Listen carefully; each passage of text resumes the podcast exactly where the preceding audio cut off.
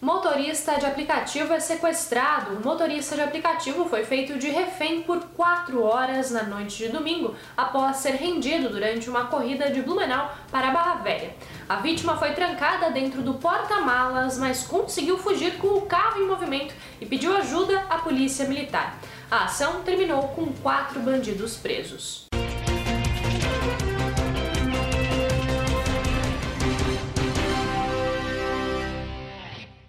Balcão de empregos tem mais de mil vagas. O Balcão de Empregos de Itajaí está com 1.404 postos de trabalho na cidade. As oportunidades são para diversas localidades e áreas de atuação.